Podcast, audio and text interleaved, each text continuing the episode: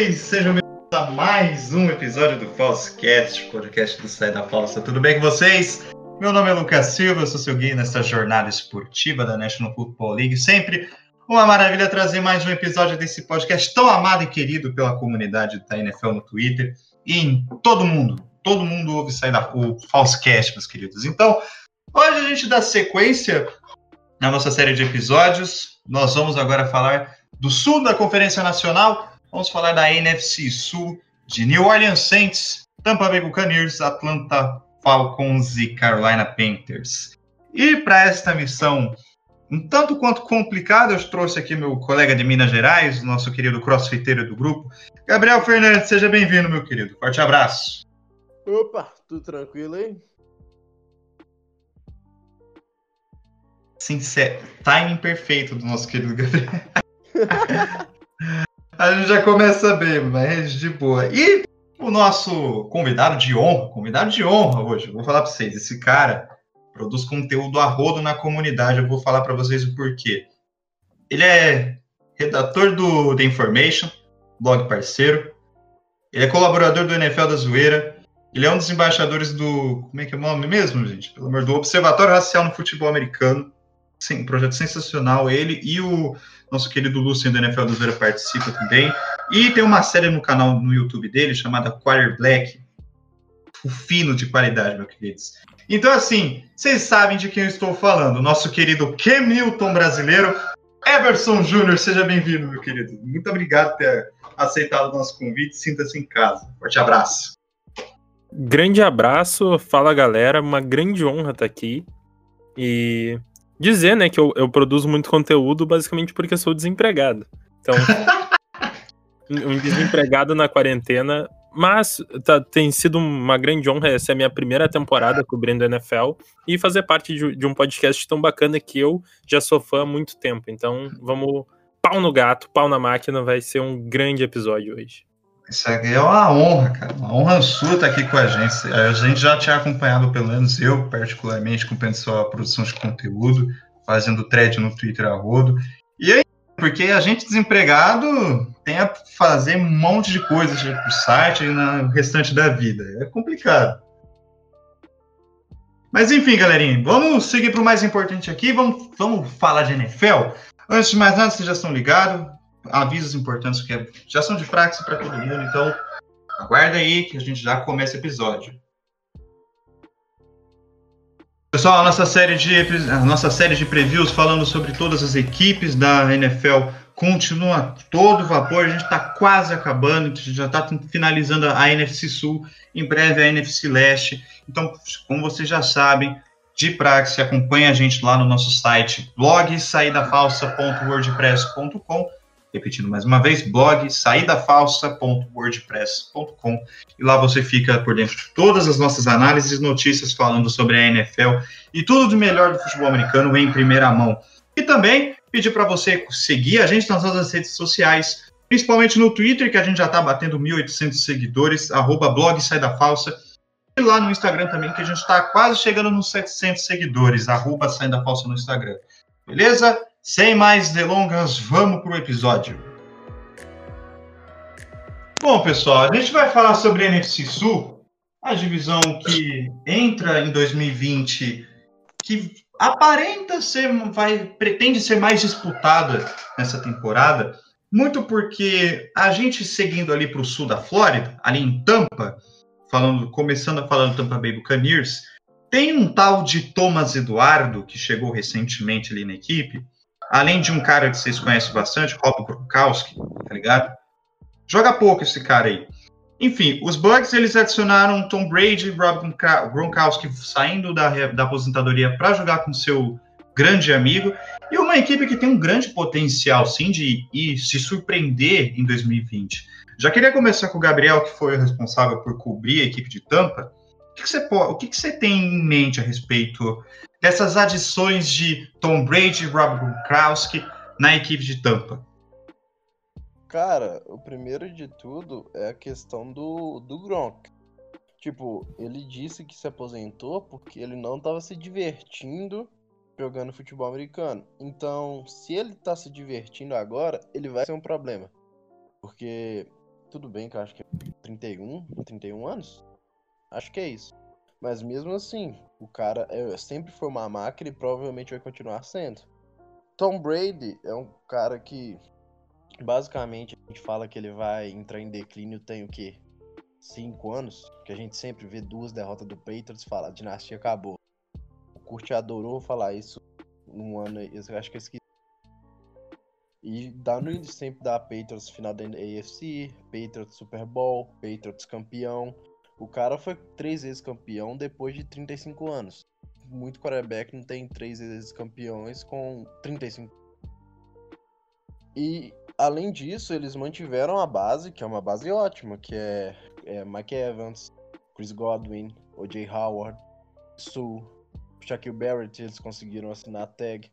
Então, era um time bom, que estava meio que sendo sabotado pelas tentações do Winston, que agora tem um quarterback muito seguro e que tem as armas prontas para ser uma, um time de elite na NFL. Essa é a minha expectativa. É, de, certa forma, sim, o Tom Brady é. Pô, o que, que eu vou falar desse cara? Para muitos é o maior jogador da história. Não tem nem que discutir. E assim, a gente sabe que ele tem, é claro, aqueles seus problemas fora do pocket, mas quando ele é um cara muito bem protegido, ele é um grande problema. Soma-se isso ao tamanho, ao porte físico do Rob Gronkowski e a sua capacidade de explosão e de uma grande ameaça dentro da, da red zone. Ô Everson, você isso, acredito que tenha cobrindo um pouco de Tampa Bay e olhando pelo menos essa parte do ataque, claro, você já tem opções como o Mike Evans, como o, o Gabriel falou, Mike Evans, Chris Godwin, o Jay Howard, e são boas opções, claro, cheias de talento. O Tom Brady já nos seus 42 anos, tendo uma linha ofensiva que não é a mesma em questão de qualidade de New England, consegue levar Tampa para voos maiores? Quem sabe buscar o segundo anel da franquia? É uma situação um pouco complicada, porque é evidente que o time melhorou muito. É um time que foi sabotado por turnovers. A partir do momento que você traz um dos quarterbacks mais seguros da história da NFL, e eu tenho bastante conforto em dizer que o Tom Brady é o maior quarterback da história da NFL, Nunca vou dizer que ele é o melhor, porque melhor é uma questão técnica, de ferramentas físicas, de, de, de talento puro. E eu acho que não é só um, talvez dois ou três quarterbacks com, com convicção dá para dizer que foram melhores, mas maior não tem como ser maior do que o maior campeão.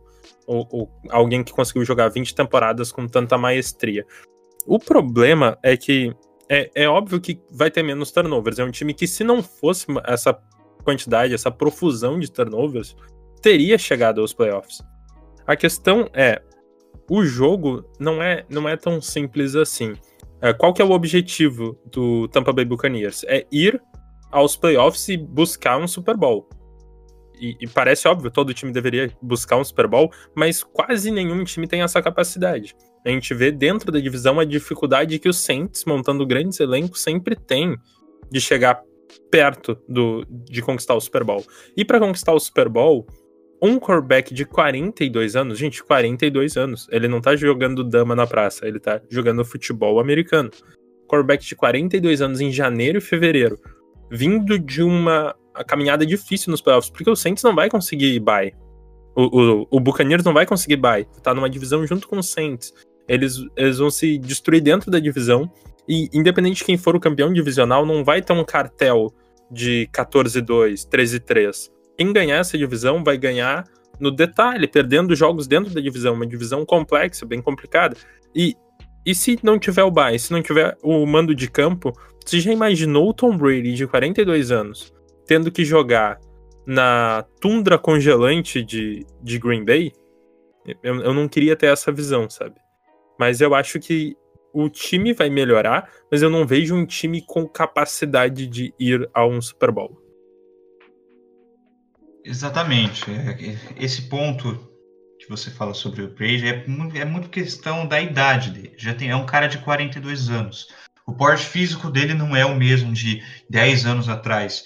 Nada que consiga é, se manter em alto nível para um cara como o Tom Brady já é um pouco mais difícil pela idade e pela, pelo metabolismo dele. Mas a gente, é, ele tem as boas armas, ele tem as boas condições, é, que consegue pelo menos dar um trabalho maior para a divisão em que os Bucks jogam. Lembrando que o primeiro jogo, o primeiro jogo dos Buccaneers é contra os Saints, fora de casa, inclusive. Então você já vai ver um confronto de dois grandes quarterbacks da história entre Tom Brady e Drew Brees. Vai ser um, eu espero de fato que seja um grande jogo. Mas a gente pode olhar também a defesa é, de Tampa Bay, ainda mais considerando que você tem uma dupla de, de coaching staff que é o Bruce Arians, que é um cara que tem uma grande um cara de mente ofensiva, mas que trabalha muito bem a sua defesa, aliando com o Todd Bowles, um cara que tem o conhecimento, já trabalhou com o próprio Arians lá em Arizona, tem o conhecimento de fazer um pass rush sensacional, é só você olhar o histórico de Arizona na temporada 2015-16, se não me engano, foi a temporada do Super Bowl 50, é isso mesmo. E assim, você tem boas opções ali. Embora alguns jogadores mais, mais velhos, como Indam Kong Su, como Jason Pierre-Paul, mas você tem talento. Talento é a chave dessa defesa. Queria saber de você, Eberson, como é que você avalia esse, esse, essa defesa de Tampa Bay? Eu gosto bastante. É, foi uma defesa que conseguiu jogar muito bem temporada passada. Tem uma grande mente defensiva. O Ted Bowles é um, é um técnico provado. E é uma defesa que, para mim, fez um, uma das escolhas mais interessantes do draft, que é o Antoine Winfield Jr. Era um safety de Minnesota e foi draftado na segunda rodada. E ele é um excelente safety. Ele é muito, ele é muito parecido, muito parecido com Honey Badger, do Chiefs. E ele caiu no draft porque ele é pequeno, ele tem 1,75, mas é, um, é uma escolha que eu acho que vem complementar uma defesa que conseguiu ter uma boa produção de sacks, conseguiu ter uma boa capacidade de pressão. Foi uma defesa que foi boa em, em todas as partes, assim. Não foi uma defesa excelente, mas também é muito difícil ser uma defesa quando seu ataque dá a bola passando 30 vezes para o adversário é uma defesa que fica mais cansada, é uma defesa que fica em situações ruins de campo. Às vezes é uma defesa que acaba cedendo pontos, mas não cedeu muitas jadas, porque o, o ataque o ataque adversário já sai de pontos muito positivos. Então, só a presença do Tom Brady já melhora a defesa. E, e, isso é uma coisa que precisa ser analisada no, no futebol americano, é como o desempenho de cada unidade influencia na outra. E eu vejo essa, essa defesa sendo poupada de situações mais complicadas e eu vejo o Anthony Winfield Jr. chegando para complementar. Como foi falado, teve as assinaturas de free agency, o, o Shaq Barrett vai poder jogar essa temporada e ele teve uma breakout season ano passado, mandou muito bem. Se ele mantiver, não estou nem dizendo que ele, caso ele evolua, se ele mantiver seu desempenho, já vai ser um, um trabalho bem interessante. E eu espero uma defesa top 10 do Bucks. E eu acho que top 10 é o suficiente para levar um time para os playoffs quando o seu ataque tem o Gronkowski, tem o Jay Howard, tem Cameron Braid, tem Mike Evans. É um ataque entupido de talento. Então, com uma defesa também sólida, é muito difícil ver o Bucks jogando mal. Eu só tenho uma preocupação, e aí voltando um pouco para o ataque, que eu me esqueci de comentar, é sim de trazer o desempenho do Tom Brady na Flórida contra o Miami Dolphins. É, é sempre um desempenho abaixo da. Um dos, dos jogos mais difíceis para o Tom Brady, historicamente, era contra o Miami Dolphins. Não importava se o Miami Dolphins estivesse mal. Muito por causa da questão climática. Então vai ser, vai ser estranho, porque a gente vai ver um, um Tom Brady mais confortável jogando no domo do New Orleans Saints do que jogando na própria casa dele. Então tem, tem essas questões climáticas, vai ser bem interessante ver esse time que que não mudou tanto, mas, mas mudou a peça principal. Sim. É, você tá. A gente está com a imagem acostumada do Brady jogando num clima mais ameno, até mais assim, acinzentado lá em Foxborough, lá em Boston. E ele vai jogar praticamente um time de calor né, em, na Flórida. Miami, Tampa são lugares assim que é um clima bem gostoso, próximo do Brasil aqui, pelo menos, se tratando de condições climáticas. Mas enfim, você é, tem, é, como você falou, tem uma defesa com o teto para um top 10 pelo menos, com boas opções. O Antônio Winfield é, é boa análise, é um cara que dá, dá um suporte ali a mais na secundária, que é um setor carente de nomes mais experientes, mas que consegue entregar talento. Eu passo a bola para o Gabriel também, porque a renovação do Shaquille Barrett é um, é um ponto muito importante, que você ainda soma peças como o Lavonte David, foi um cara que a gente pouco falou na temporada passada e que merece a devida atenção, com o Devin Bush, primeiro ano, é, no seu primeiro ano na liga, e além de outros caras mais assim rodados, como o próprio Vita Veia, que é um, que é um ponto positivo no front seven e ponto sul. Ou seja, Gabriel, a gente consegue ver que a equipe de, de Tampa já se prepara pelo menos para uma transição dentro da sua defesa? Cara, o que eu vejo, que eu lembro que eu até fui pesquisar agora para ver se eu tinha certeza disso, o Tampa foi a melhor defesa contra o jogo terrestre em jardas ano passado e sofreu 11, somente 11 touchdowns. O que quebrou eles foram justamente o, o, jogo aéreo, que acho que foi a quarta que mais tomou jardas, algo do tipo. Foi algo do tipo que eles se compararam com o Detroit Lions. Tem, tinha o Darius Slay o Darius Slay alguma coisa do tipo.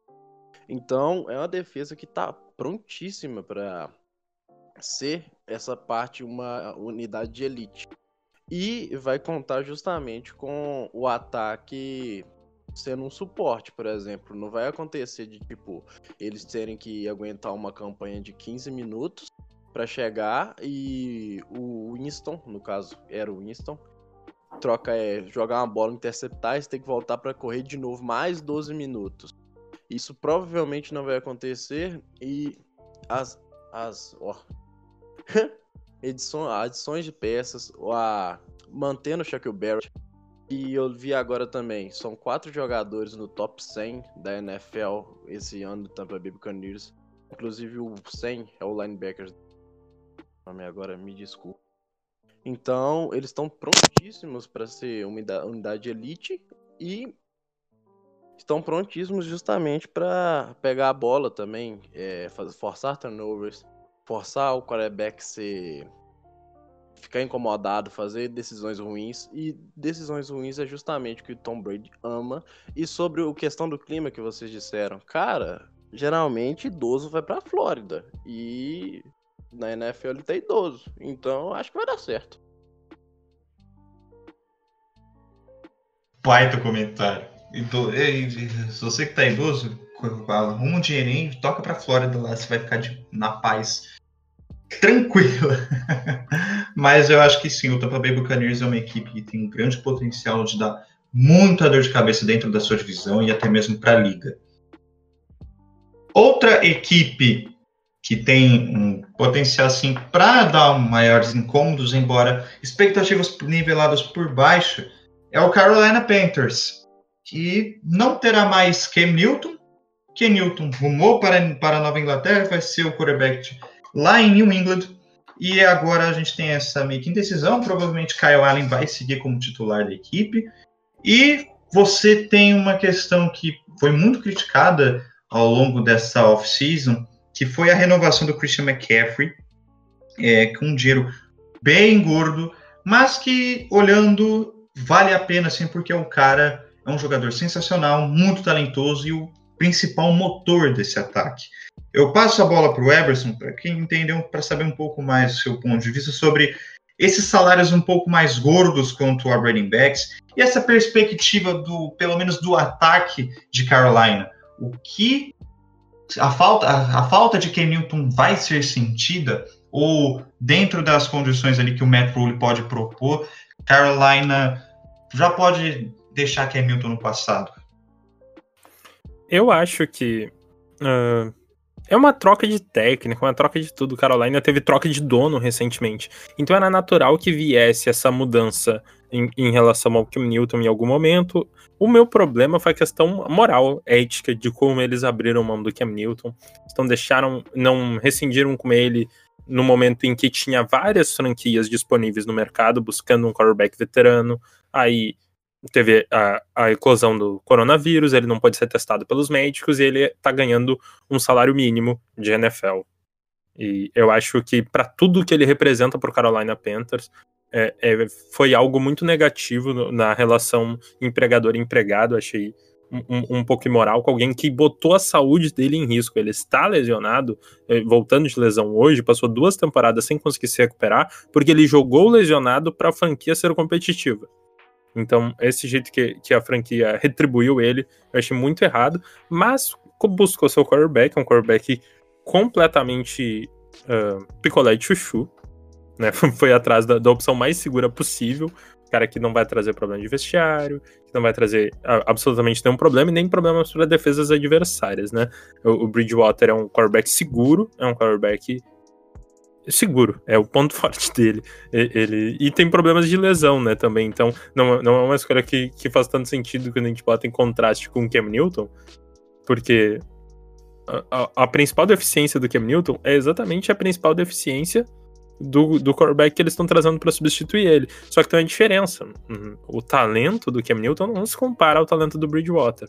E, e, pelo que nós estamos vendo, um provável Cam Newton saudável começando na semana 1 pelo New England Patriots, uh, faz pouquíssimo sentido. E em relação ao contrato de, de running back, eu não me meto no, no dinheiro alheio, eu acho que a franquia tá lá acompanhando, sabe o valor que o McCaffrey tem para eles. Eu acho pouquíssimo sustentável a carreira do McCaffrey. Eu não vejo o McCaffrey jogando nesse nível daqui a 3, 4 anos. Acho impossível pelo, pela carga que ele, que ele ocupa no ataque. E eu acho um pouco. Eu não vou dizer que é um desperdício de dinheiro, porque não é como se ele não estivesse rendendo. Mas eu acho que é um pouco de supervalorização de uma posição. Porque nós vemos, por exemplo, os melhores ataques terrestres da NFL ano passado foram por comitê. Que foi o caso do São Francisco 49ers e o caso do Baltimore Ravens. E os dois, o que, que aconteceu? O running back principal, é, de principal salário, era, era o Mark Ingram, quem ele correu bem, mas é um cara muito mais barato, um cara mais veterano, dividindo cargas com Gus Edwards, dividindo cargas com o quarterback. É, esse é um jeito muito efetivo de correr, foi tanto que bateu muitos recordes, mas o principal exemplo que eu trago é pro São Francisco 49ers, que não tem um quarterback móvel, inclusive é o contrário disso, é o, é o desprezível de Garoppolo, eu sou torcedor do Niners, eu, eu tenho um, um ranço com ele, um trauma de terceira para 15.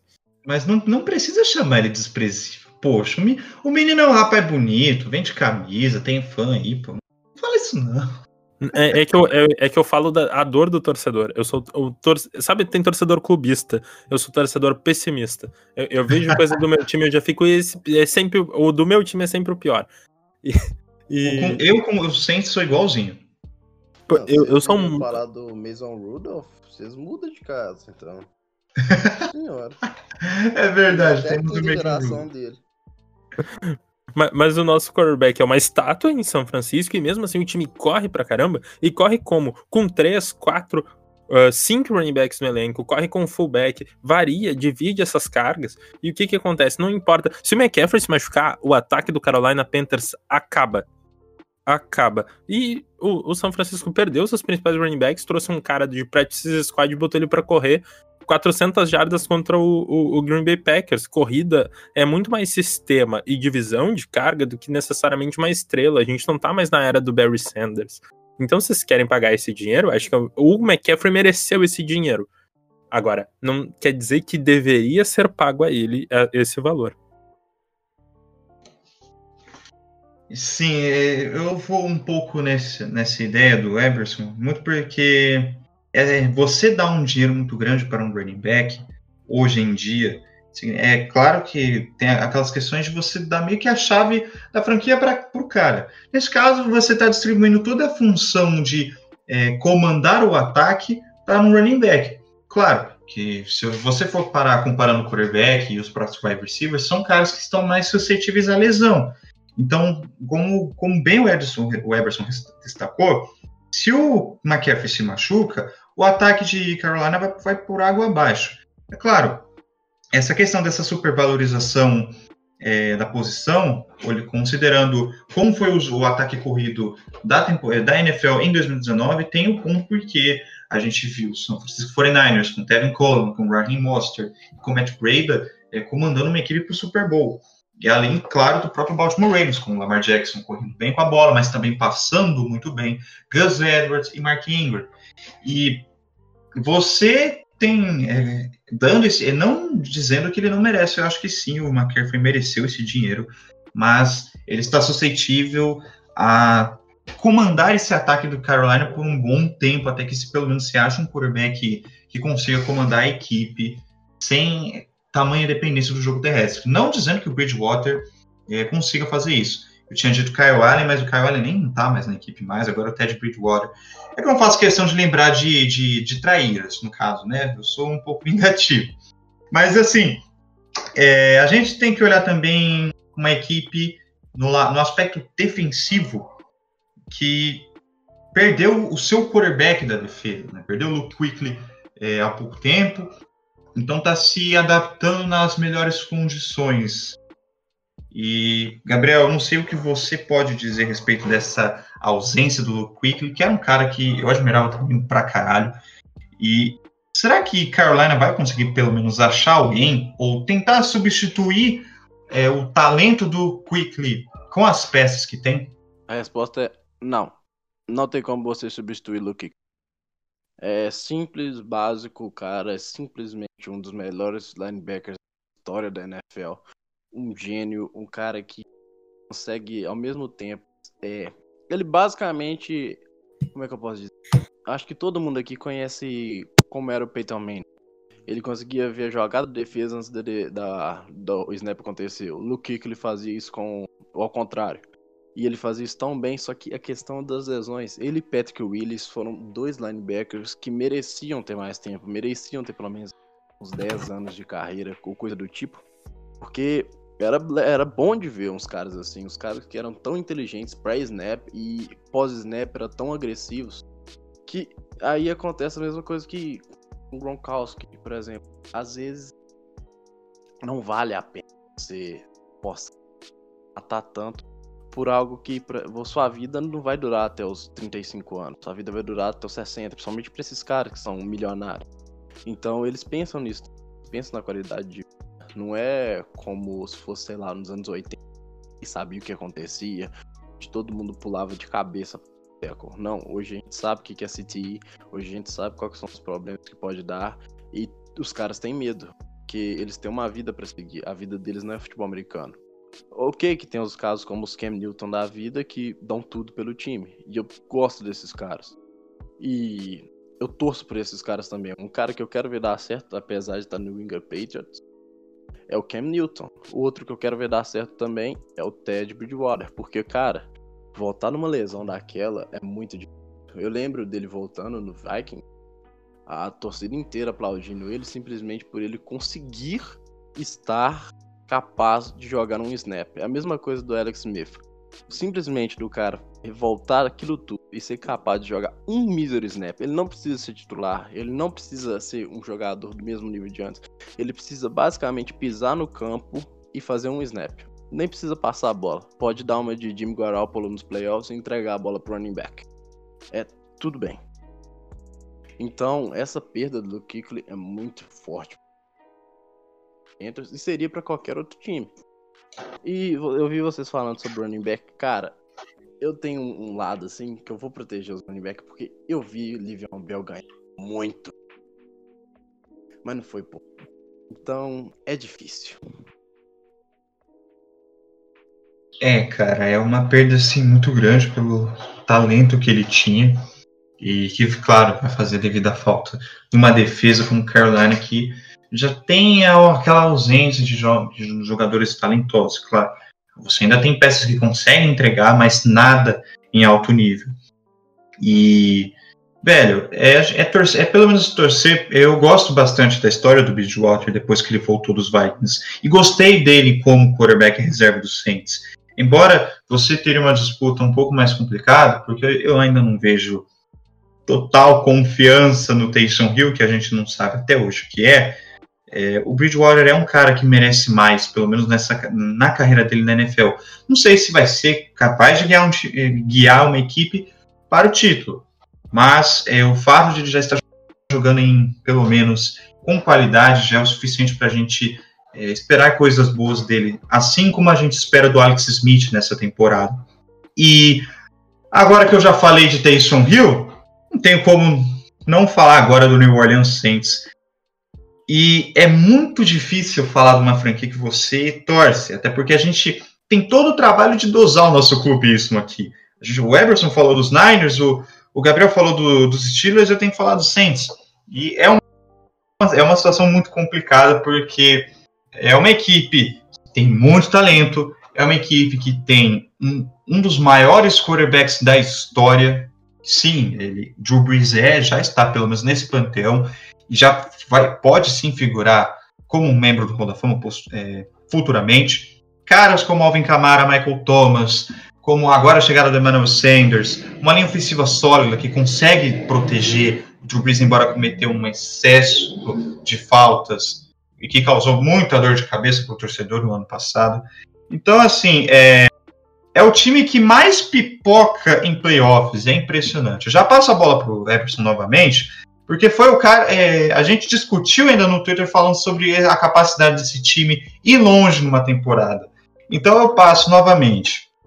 Eu faço essa mesma pergunta para o Everson. Cara, sabendo dessa qualidade que New Orleans tem no ataque, na defesa, sabendo de uma torcida que é apaixonada pelo time, que tem um. Que ama a franquia e a franquia abraça a cidade da mesma forma, mas a falta de culhão, que pelo menos para mim é isso, a falta de culhão vai castigar o Saints mais um ano na NFL?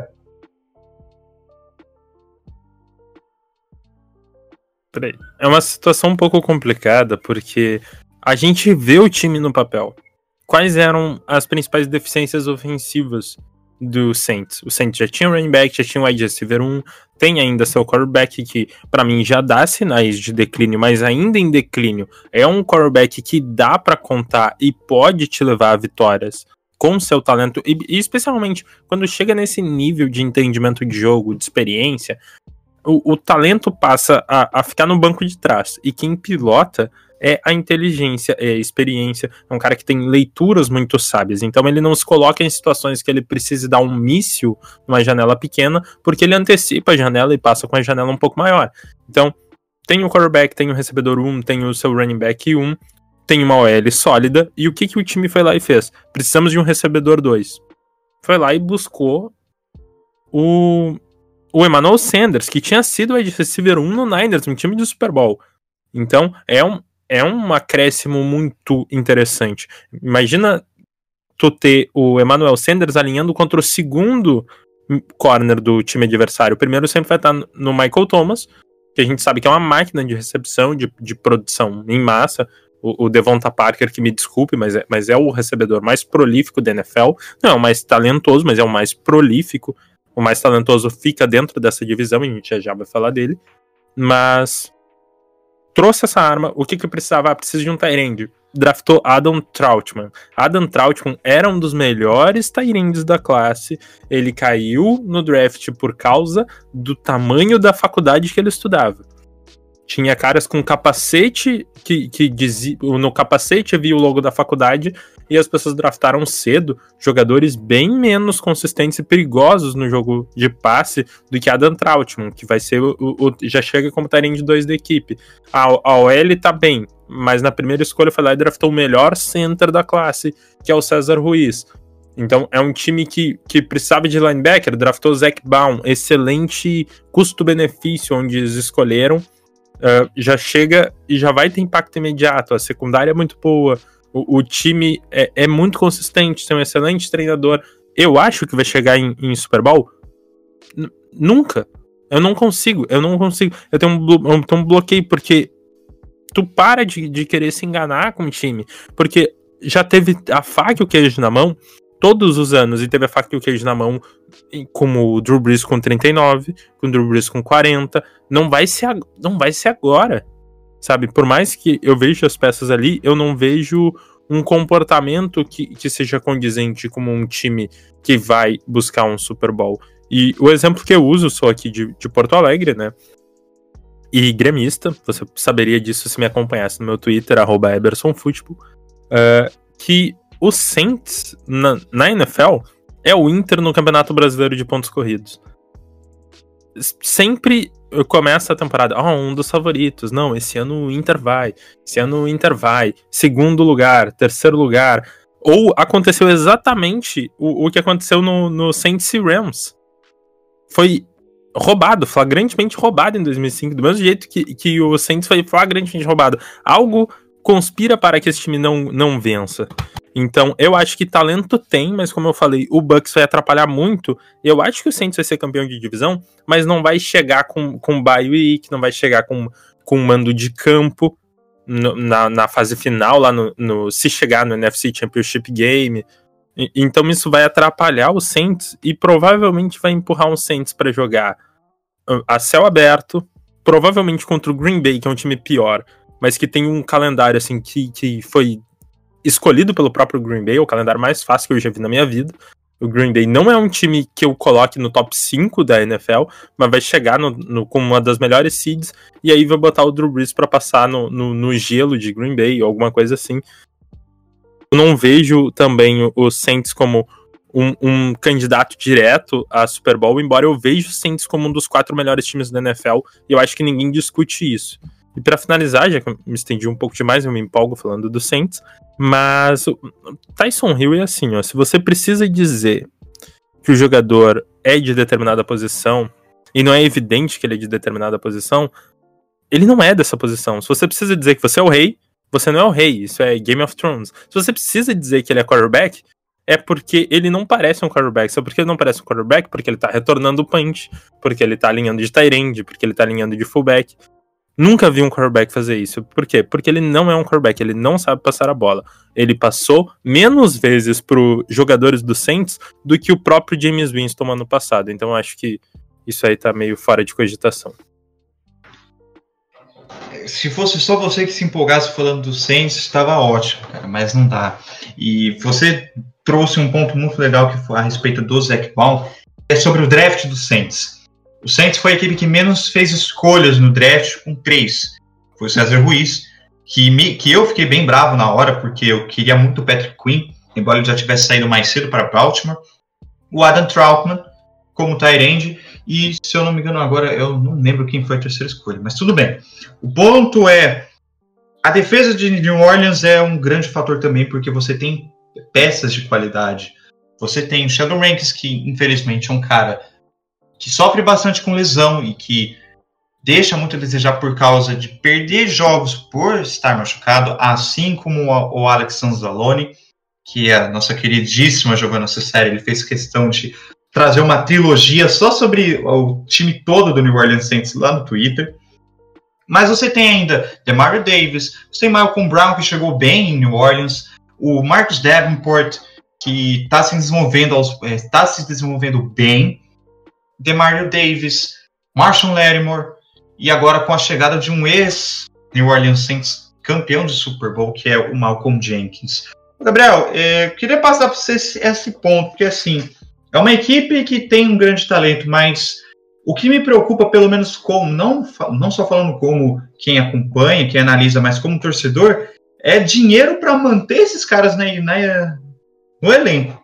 Você trouxe um paralelo muito legal com a equipe do Chicago Bears e eu queria que você comentasse um pouco sobre isso. Será que essa defesa, considerando as peças de qualidade que tem, consegue se manter por muito tempo com esses traumas que vem sofrendo nos últimos três anos? Cara, a resposta imediata, se fosse qualquer outra situação, seria não. Não como você manter uma defesa por muitos anos. Tirando, é claro, aqueles técnicos que são muito bons defensivamente e eles substituem as peças. O cara que é muito bom, você mantém sua estrela. Que até você esqueceu de falar do. Da... Eu não prestei atenção se você não falou mesmo, que é o Cam Jordan. Que é, sei lá, o Jordan. É, eu deixei, deixei esse mero detalhe. Esse cara é. que não joga, joga pouco, esse cara. Você esqueceu o líder da defesa do Saints, que além de ser ter a capacidade de jogar no snap, ter a capacidade de jogar no, na sideline.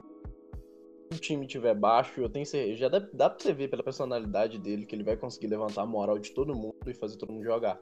Mas voltando sobre a questão do manter a defesa, o, geralmente você não consegue manter, como eu citei no caso do Chicago Bears. Você tem uma defesa boa, só que daqui a pouco você tem que pagar outro bicho. Ou, ou não, mas você vai ter que pagar outro quarterback. Simples.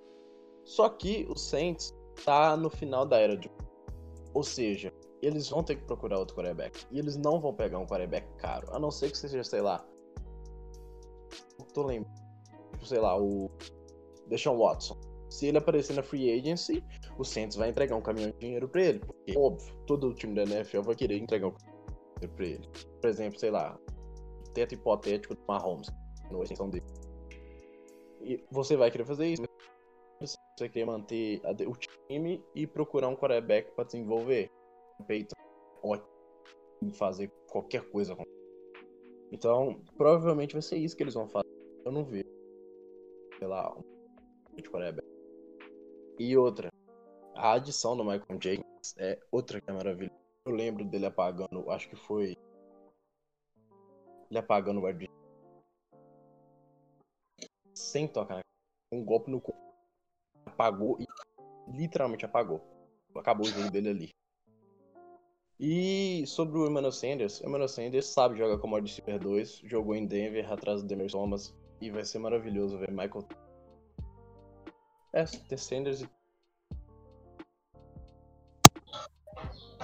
É, cara, é, é uma defesa que tem um talento muito, muito grande. Claro, pô, como é que eu fui esquecer do Cam Jordan? Cara, é simplesmente uma máquina de sexo e de, que, de quebrar é, tecos justamente para atingir o quarterback adversário. É que é uma, eu acho que muitas das críticas que passam pelo time é, moram no Dennis Allen, que é o coordenador defensivo.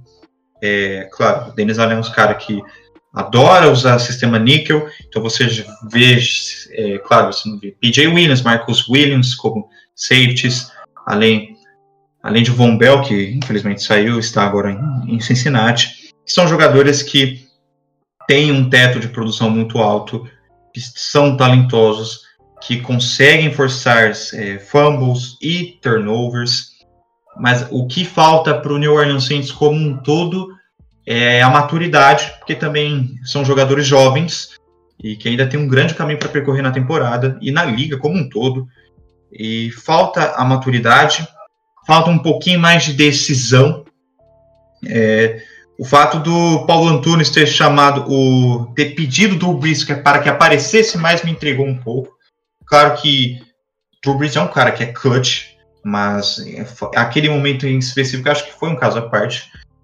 E Michael Thomas precisa ser mais utilizado em, em pós-temporada. Os números dele em pós-temporada são até baixos. É claro que muita gente vai dizer, ah, mas ele foi colocado no bolso. Muito disso é, tem esse paralelo, mas ele também precisa ser mais explorado é, em partidas depois da temporada regular. E acho que com a chegada do Emmanuel Sanders, pelo menos para essa temporada, divide um bom, é, uma quantidade de maior recepção do peso do jogo aéreo em cima do Mike Thomas. E o Eberson disse que o Michael Thomas não é o recebedor mais talentoso da divisão, que mesmo que o Michael Thomas produza é, jardas absurdas, números impressionantes, ele ainda está atrás de Julio Jones, que é um cara que eu adoraria ter no meu time, que eu amo de verdade, porque ele é um cara sensacional, embora eu odeie como um todo a franquia Atlanta Falcons por razões de ser rival. E a última equipe que a gente vai falar porque é uma equipe que sofreu bastante com lesões de caras chaves como o Keanu Neal e o Dion Jones. Uh, novamente, a linha ofensiva é, foi extremamente ruim e o Matt Ryan apanhou bastante em 2019. Gabriel, eu ve, é, Matt Ryan para você é um, é um quarterback mais subestimado da liga? Eu acho que se ele não for, ele tá no top 3. Eu tô tentando lembrar de outro nome que. Só o Stafford, talvez. Stafford eu considero mais subestimado ainda, mas por questões de Detroit. Detroit mata talento. Megatron é prova disso. Aquele cara ele é pra... comparado com Jerry Rice. E todo mundo lembra dele só por causa de algumas temporadas. Detroit mata talento. Mas, o velho, eu lembro da do início da temporada passada, perdendo jogo atrás de jogo, Ryan jogando foi MVP. Só que a defesa machucou, a linha ofensiva tava ruim, não tinha como ter corrido por conta da, da linha ofensiva. Era depois que o Shanahan saiu de, de Atlanta, o ataque virou uma bagunça total. Cara, se você tem o Julio Jones e não sabe usar o Julio Jones, você é ruim. É simples. Se você tem um dos melhores wide receivers da história da NFL e não sabe usar ele, você é ruim, você não merece briga. Eu lembro de um jogo e, literalmente, quatro descidas, os caras chamaram a mesma jogada, é aquela jogada clássica do for vertical, que é só corre, literalmente, não precisa de talento nenhum, você simplesmente correr. E o cara não sabe usar o Julio Jones. É algo que não entra na minha cabeça. Como que aconteceu antes do do Cardinals entrar com o cara não sabe usar o David Johnson. É assim que se o cara não sabe usar o jogador, demite agora, na hora. Então o Falcons vai sofrer com essa. É, sofreu muito. Vai, talvez. Tem como eu prever o futuro. E falando lesão, o cara que em dois anos foi é, jogador ofensivo da liga pra ser cortado. É Todd Gurley. Cara, eu quero outro cara voltar, só que eu acho que não. Se ele não tem joelho, mas é Todd Gurley. E é muito legal ver o Falcon tentar o Super Bowl de Sei que é um alvo muito distante, não pré-temporada. Quem sabe daqui uma ou duas, não sei. Mas seria muito legal ver o Todd Gurley e o Matt Ryan ganhar um Super Bowl. Por questões de um tomou uma virada imensa e o outro não tem joelho. São palavras um tanto quanto fortes, eu, eu digo, que o Matt Ryan é, não vou, vou negar aqui, porque tem uma visão cega de ódio, porque é apenas meu rival, mas o Matt Ryan é um ótimo quarterback, que é muito, é claro, aparecendo em momentos importantes, mas que deixou, desde que pelo menos da temporada de Super Bowl, deu uma baita de uma queda de qualidade, não só a culpa dele, claro, mas pelo todo um time que está em volta. Devonta Freeman saiu e chega Todd Gurley, que é um cara que faltou bastante no Super Bowl 53 e que tem as suas críticas quanto à sua saúde e ao estado do seu joelho, como o Gabriel ressaltou mas você ainda tem Julio Jones, você tem ainda outras armas como Russell Gage, que surpreendeu bastante em um jogo contra New Orleans, e além do Calvin Ridley, a chegada do Lacon Treadle, que não é um wide receiver muito bom, claro, um wide receiver de média, quase que um bust, é, pelo menos para dar uma revisada na, no ataque. Sem contar Hayden Hurst, Tyrande, que chega de Baltimore para ocupar a vaga que era do Austin Hooper. E, e, assim, são boas peças no ataque mas depende muito da saúde do de seus jogadores principais, assim como a defesa. Eberson, você. Eu não sei o que dá para dizer muito sobre esse, essa defesa de Atlanta. É claro que são, tem, claro, peças de qualidade, como eu ressaltei no início, caso do Dion Jones, caso do Keanu Neal, e traz algumas chegadas, como o Dion Buchanan, que sim, eu sempre falei muito bem dele, é um, um jogador muito híbrido e muito talentoso, além do Darquise Dennard, que chega de Cincinnati. Então, assim, é um ano para você se reconstruir em Atlanta. O que, que, tu acha? Eu acho que é um time que teve um desempenho muito pior do que a qualidade da equipe. Isso é, é uma equipe que tinha um nível de desempenho muito mais alto do que ele conseguiu realizar durante a temporada, por conta de lesões, por conta de calendário, por conta de algumas questões que são bem azar mesmo. Jogos que é, jogaram bem, acabaram cedendo pontuações bobas. É um time que, que mentiu no seu desempenho, do mesmo jeito que eu tinha falado antes, uh, uh, citando o Green Bay Packers, ano passado, é um time que teve um, um, histórico mentiroso, porque jogou menos do que o desempenho em números. O Atlanta é um time que joga melhor do que seu desempenho. E com as voltas dos lesionados, provavelmente vai melhor, mas vai ser vítima dessa questão da dificuldade da divisão tem que jogar quatro jogos contra Saints e Bucks. Isso já, já é um. Já bota uma pedra enorme no caminho do, do Falcons. Algumas questões, assim, em relação à defesa. O draft do AJ Terrell foi basicamente: eles olharam o capacete, viram um jogador de Clemson e pensaram: olha só, ele tem mentalidade vitoriosa. Ele não é um, um, um corner. Ele não é um corner de primeira rodada. E foram draftados alguns alguns, no plural, corners melhores do que ele no segundo dia.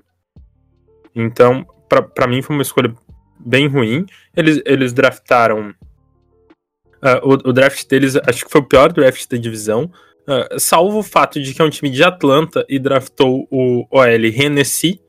E para mim, eu acho isso ótimo. Eu acho que qualquer jogador que tem um nome que poderia ser uma música do Migos representa muito bem a, a, a torcida de Atlanta. Ah, quanto ao ataque. qu- Quanto ao ataque, tem, tem a presença do Calvin Ridley também, né? A gente fala muito do, do Julio Jones, mas o Ridley é um excelente wide receiver 2. O, o Hayden Hurst vai ter, vai ter um espaço ali para ocupar a posição de Tyrande. O time perde um Tyrande, traz outro.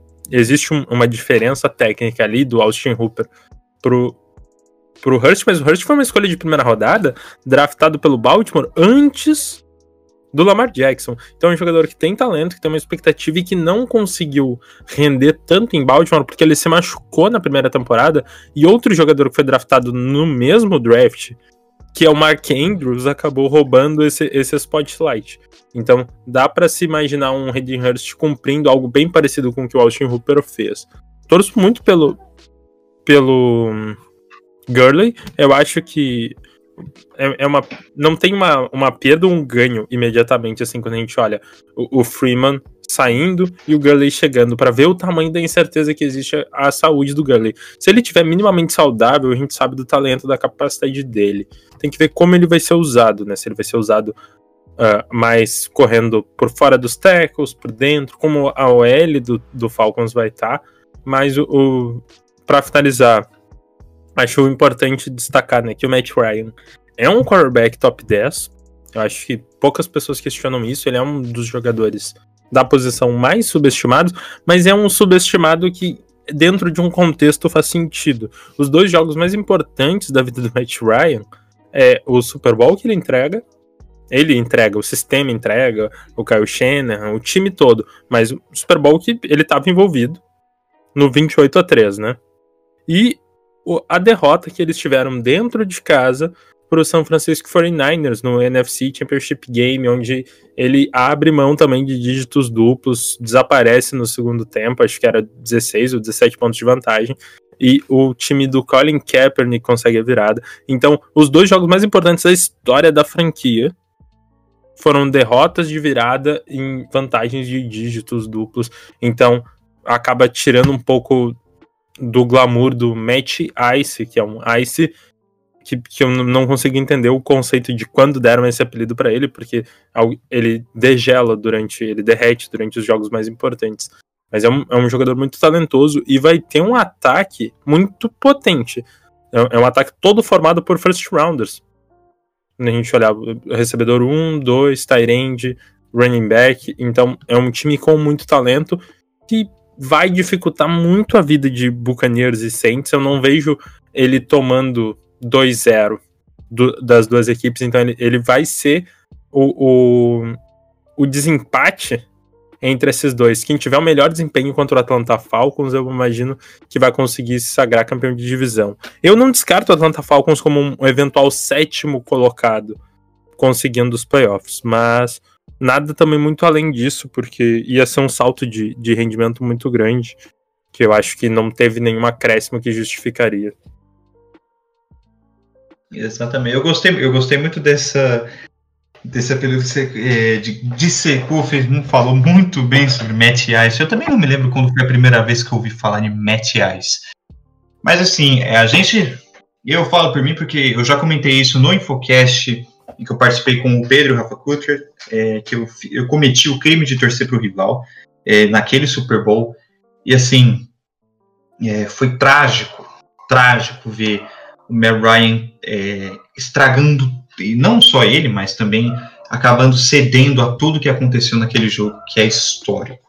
Está na história pela, pela grande revirada do, dos Patriots. E assim, trazendo de volta para 2019, é para essa temporada, ah, os Falcons têm sim um ataque que tem potencial pelo tamanho dos jogadores que estão envolvidos, não só o Todd Gurley, mas fora de Julio Jones, que a gente sabe que é um cara completamente fora da curva, mas Calvin Ridley, mas o Braden Gage, que, é, que chega dando com seu espaço, além do próprio Lacon Treadwell, que pode assim aparecer vez ou outra nos snaps, nos snaps. Uma defesa composta por talentos é, que estão, pelo menos, se reconstruindo da melhor maneira. A gente sabe que o Dan Quinn é um cara que é da, da mesma área da coaching tree do Pete Carroll, mas que se vem sofrendo críticas nos últimos dois anos quanto ao desempenho da defesa e com um time todo na temporada. E é uma equipe que vai ficar pelo menos por baixo, mas se duvidar, dependendo dos seus adversários nas outras divisões da NFC, pode sim beliscar um sétimo lugar, um, uma terceira melhor equipe, uma vaga a mais para os playoffs. É claro, depende da saúde dos seus jogadores na defesa quanto no ataque e se o Matt Ryan vai conseguir é, levar essa equipe novamente a voos maiores. A gente sabe que o Atlanta sempre é uma equipe muito competitiva e considerando seus adversários nivelados por cima, Tampa Bay e New Orleans, promete sempre promete bons jogos e pelo menos uma vitória para contra os dois times. Bom, pessoal, a gente vai ficando por aqui. Foi um bate-papo muito legal. Gostei muito da presença de Everson Jr. aqui, um cara completamente fora da curva, um cara sensacional e gente fina. Everson, muito, novamente, muito obrigado por ter aceitado o nosso convite. É, Sinta-se à vontade para participar mais vezes. E quem quiser achar mais do seu trabalho na comunidade, procura por onde? Eu estou onipresente, basicamente, né? Porque, como eu falei, desempregado. Você, inclusive, pode me procurar nas redes sociais e me mandar oportunidades de emprego. Mas, mas eu estou no Twitter por @ebersonfootball, tudo junto. Uma homenagem ao Johnny Football, talvez. Fui conhecido durante um tempo como o Johnny Manziel do futebol americano gaúcho embora fosse kicker e recebedor, mas, mas a mentalidade de Johnny Manziel estava dentro de mim. É, você pode me achar no Instagram por Eberson underline futebol e no, acompanhando o conteúdo da NDZ. Imagino que qualquer pessoa que acompanha futebol americano no Brasil conhece e acompanha o trabalho da NDZ, mas, mas os vídeos no canal da NDZ, no meu, meus conteúdos também no Twitter da NFL da Zoeira e os conteúdos do The Information em breve. Quando você estiver escutando esse podcast, vai ter saído os meus textos de prévia. Eu fiz textos de prévia da NFC East e da AFC East também. Então, você tem que ler esse conteúdo, ficou muito completo para você saber como estão os times dessas divisões para a NFL nessa temporada. E é uma grande honra estar aqui, viu? Só me convidar, com muito prazer voltarei. É uma, sempre uma honra, cara. A gente já te acompanhava pelo menos, é, não só no Information, mas no NDZ agora, recentemente.